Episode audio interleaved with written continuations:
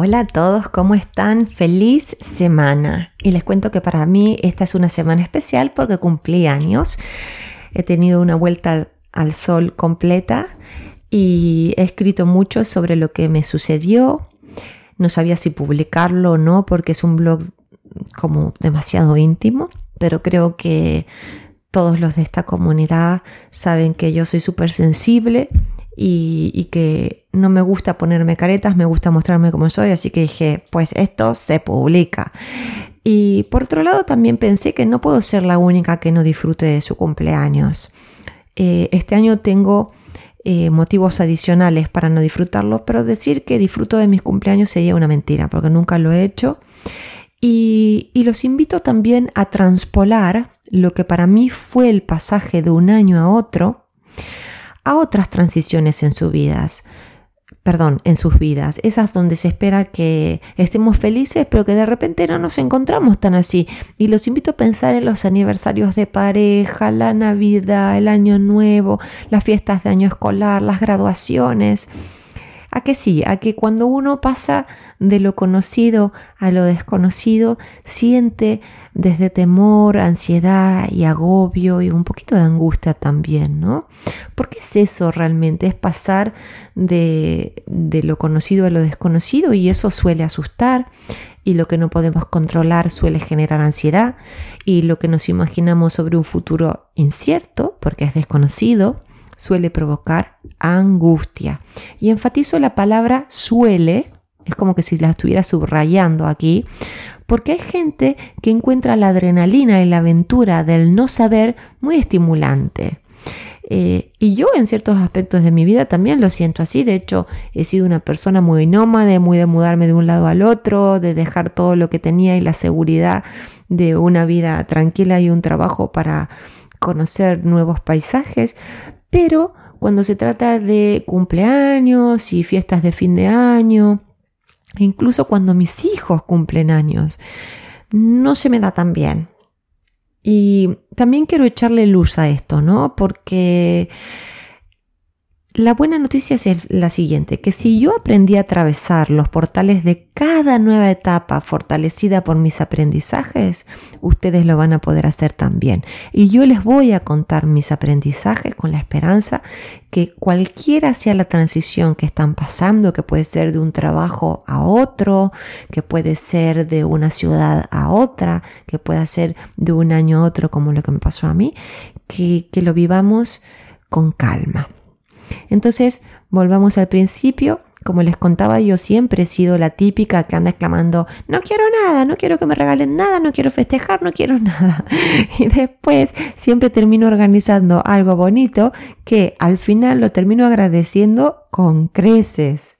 Pero, pero bueno, la verdad es que como les contaré, eh, este año para mí ha sido muy diferente y a medida que se acercaba mi cumpleaños sentía una pesadez, un agobio. Y, eso me desconcertó mucho.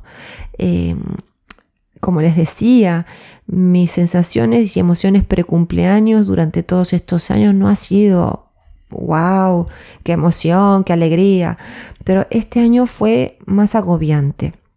Entonces hice un ejercicio que hago siempre cuando me invaden las emociones desafiantes y que los invito a hacer conmigo si es que también están atravesando un momento difícil de transición o de pasaje de un lugar conocido a otro nuevo.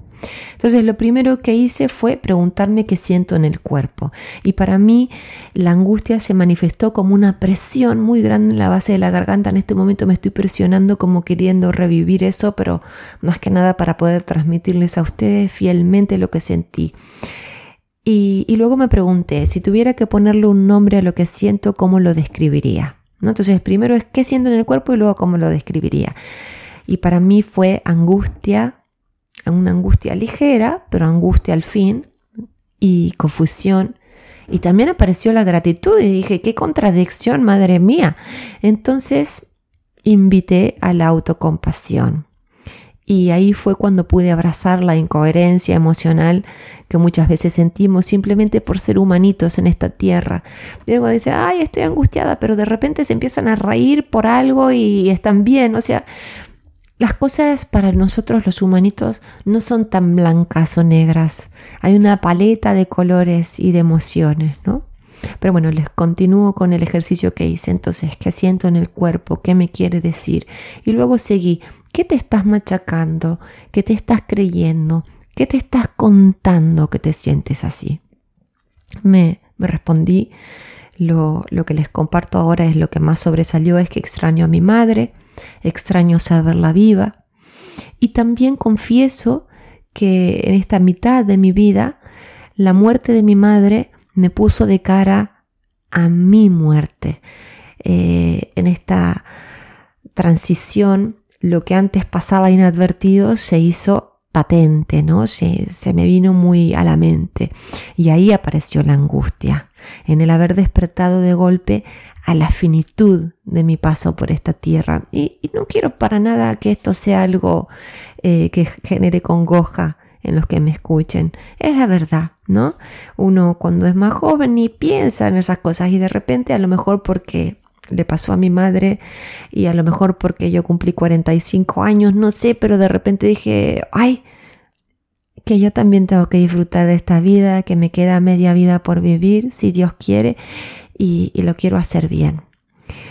Y, y me sentía confundida, que fue otra de las emociones que mencioné, porque tengo todo para ser feliz. Sinceramente les digo, tengo un compañero de ruta que me acompaña en todo, con su amor incondicional, con su alegría.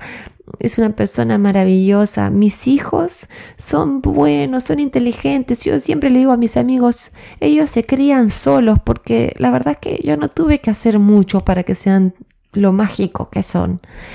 Y, y tengo amigos de verdad tengo amigos de verdad y tengo amigos, miren, yo viví en Londres, en París, en Buenos Aires, en Rosario, ahora en Barcelona, bueno, hace bastante ya que vivo en Barcelona, y en todos lados tengo amigos de verdad, de esos que uno abre su corazón y su alma y que el otro también lo hace con uno, o sea, realmente en el plano emocional y para mí es muy importante el amor y conexión con los demás súper, súper satisfecha. Y luego ni que hablar de mi trabajo, que a mí me hace sentir realizada y mis clientes lo saben porque las sesiones que a lo mejor tendrían que ser de una hora o 50 minutos, porque hay quien hace 50 minutos de sesión, a veces terminan siendo de una hora y diez, una hora y cuarto y hasta hemos estado una hora y media porque yo me gusta darlo todo porque, porque soy así, porque, porque disfruto y porque me gusta ayudar, ¿no? Con esto de la conexión que hablaba antes, que para mí es tan importante hacerlo desde un lugar sincero y genuino. Entonces respiré hondo y me llevé las manos al pecho. Esto es un ejercicio que les puede venir bien siempre, siempre que alguna emoción fuerte les esté acechando. Y ahí encontré la gratitud. En todo lo que les acabo de mencionar, encontré una profunda gratitud. Y así seguí Seguí varios días respirando hondo, meditando, escribiendo y moviéndome más lento. Que yo que soy un poco así activa y movediza, cuando empiezo a moverme más lento es cuando puedo escuchar mis necesidades más profundas. Y también los invito a preguntarse eso a ustedes, porque vivimos tan rápido todos en general, ¿no? Que a veces no, no pausamos y a lo mejor ni siquiera es pausar, es moverse un poquito más despacio para ver qué está necesitando el alma. Y bueno, que siguió es que fui intentando conectar con la luz, con el amor y el calor de mi lado más despierto. Y ese fue otro momento de lucidez. Las inquietudes por este cumpleaños tan diferente para mí me habían desconectado de mi ser más tierno y esa desconexión es la que me turbó. Entonces intenté volver a integrar mi ser más profundo con lo que más amo, que es, como dije antes, el contacto con mi familia, mis amigos, pero también mis tiempos a solas, mi lectura, la meditación, el descanso y sobre todo mi fe. Y para todos los que están escuchando esto y estén atravesando una transición difícil, les cuento que cuando hablo de fe no hablo de religión, que si tienen una religión, bienvenido sea. Eh, esa conexión con ese algo superior. Pero yo simplemente cuando hablo de fe hablo de la energía que lo creó todo y lo crea todo. el amor más grande que hay, ese amor con mayúsculas y esa abundancia absoluta que cuando uno sabe que es parte de eso, de, ese proyecto más grande que es la vida, se entrega a la certeza de que uno no está solo, jamás, porque esa ternura creadora nos está atravesando todo el tiempo. Entonces, bueno, poco a poco mi malestar fue cediendo, devino la calma y la presencia que observa.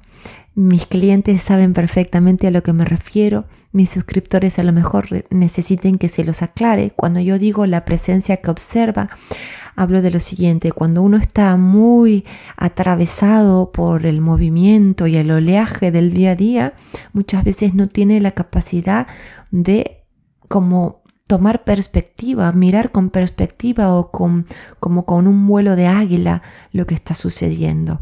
Entonces, tener la capacidad de estar eh, atento, consciente, en inglés se dice mindful, tener la capacidad de desarrollar una presencia que observa como desde fuera lo que nos está aconteciendo es lo más grande que nos puede pasar, porque crea un espacio entre estímulo y respuesta. Y esa presencia de la que estoy hablando vive en mí y vive en ti. Tal vez tienes que despertarla y si necesitas ayuda, yo te puedo ayudar. Pero esa es la, la parte más lúcida que tenemos y es a donde tenemos más poder, ¿no? Entonces es esa parte de nosotros que dice, te veo, sé lo que estás pasando, tranquila, tranquilo, hoy esto te pertenece, te quiero, todo estará bien. Es la parte más visceral nuestra, la parte sabia que tenemos todos. Y les confieso que de repente en mis meditaciones escuché unas palabras que para mí fueron mágicas y muy movilizantes y que anoté, que fueron arrópate, mímate y celébrate. Y por supuesto las lágrimas se apoderaron de mí, no eran lágrimas de tristeza, eran lágrimas de emoción. ¿Saben? Cuando uno empieza a llorar porque dice, es eso, es eso. Y, y, me di cuenta que hace tanto que no hago nada por mí, para mí, sinceramente. Hasta me miré en el espejo para encontrarme aún más. Y lo que vi es que la suma de todo lo que he vivido, lo malo, lo bueno, lo feo, lo mágico, todo, estaba ahí y me dieron ganas de abrazarme. Y los invito a hacer ese ejercicio también. Mírense al espejo. Pausen un segundito y pregúntense qué me quiere decir mi ser más profundo. Yo cuando caí en la cuenta de esto, ¿no? De cuán poco me dedico a mí misma, eh, sentí una tibieza tan grande que me recorría desde la coronilla hasta mis pies. Y ahí fue cuando empecé a hacer las paces con mi momento. Entonces paulatinamente fui despertando del trance y entendí lo que yo ya sé, pero me tengo que recordar. Y es que esa presencia amorosa que mencioné antes, que vive en mí, que vive en ti, es la única verdad. Esa parte sabia nuestra es lo único que existe. Después a veces nos desalineamos y entonces nuestra mente va para un lado y nuestro corazón va para el otro. Y ahí es cuando empieza el sufrimiento. Pero luego, si las cosas tienen que ser de una manera o tenemos que sentirlas de una manera porque es el cumpleaños o porque es cualquier transición que estén atravesando, como se dice aquí en España, patrañas o como se dice en el mundo entero, mentira. Y yo me pregunté, ¿qué es lo más importante para ti? ¿Qué es lo más importante para esta Georgina que cumple 45 años? Pues no es ni el traje corporal que llevo puesto, ni mi edad, ni mis títulos, ni mis formaciones. Ni siquiera lo que creen mi familia, ni, ni mi familia, ni mis amigos, quiero decir, mi familia que el hijo fue un fallido. Lo más vital para mí, ¿saben lo que es cada año? Ganar libertad. Romper las cadenas de buscar la validación en el afuera, romper las cadenas de la ansiedad, de estar imaginando escenarios catastróficos que luego nunca ocurren, porque realmente si me caigo, siempre me levanto, a ver, pero sin embargo, como toda humanita, a veces tengo congoja, ansiedad, a veces tengo tristeza, a veces tengo agobio, a veces estoy súper feliz, pero lo que más deseo es eso, ¿no? La libertad de la validación externa, la libertad de tanto autoexigirme, la libertad también, ¿no? De poder ir un poquito más despacio y de poder ser también un poquito más sabia, ¿no? Que, que con los años también eh, uno pueda ganar en eso. Y también para mí es muy importante crecer en amor y conexión profunda con todos los que forman parte de mi vida y con todos los clientes que confían sus vidas en mí, que saben perfectamente cuánto los amo. Y también mis alumnos de la universidad que depositan su confianza y sus miedos en mí para que los ayude. Entonces esto viene relacionado a otra necesidad muy fuerte en mí, que es mi vocación de servicio. Y tengo muchos proyectos a raíz de este quiebre de mis 45 años. Dije, me voy a dedicar a esto, al otro, para saciar esa necesidad de servir y contribuir a algo más grande que yo.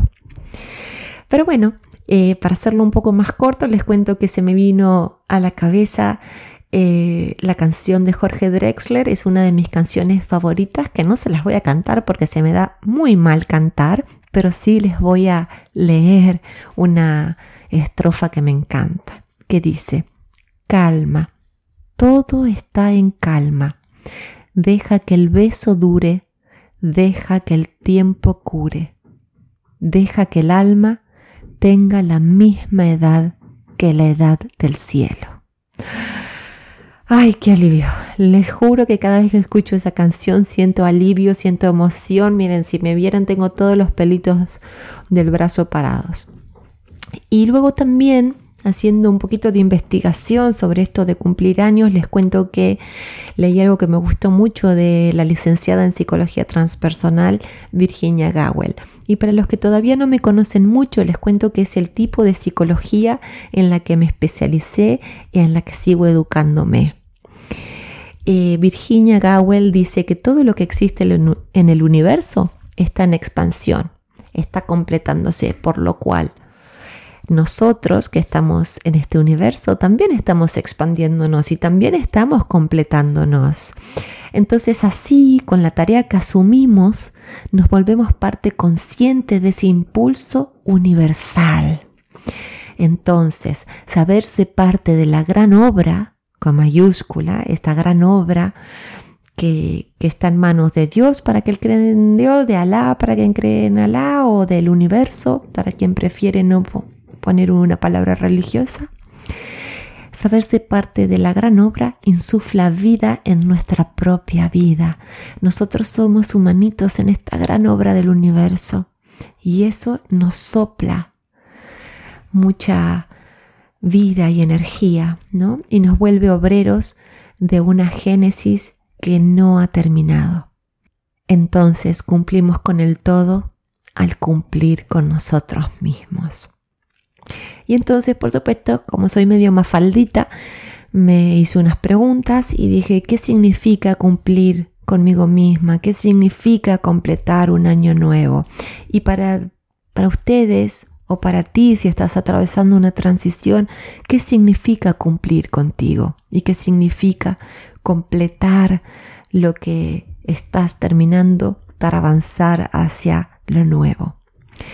Y para mí, sinceramente, es vivir con más templanza y ecuanimidad. Es un poco como el junco, ¿vieron? Que el junco se dobla pero no se quiebra. Bueno, algo así es a lo que aspiro. Creo que eso sería para mí la manera de cumplir con lo que quiero en esta vida. Hay cosas que no las puedo cambiar y yo he sido una gran obstinada con mis deseos y eso me ha generado mucho sufrimiento. Eh, ya hablaremos de eso.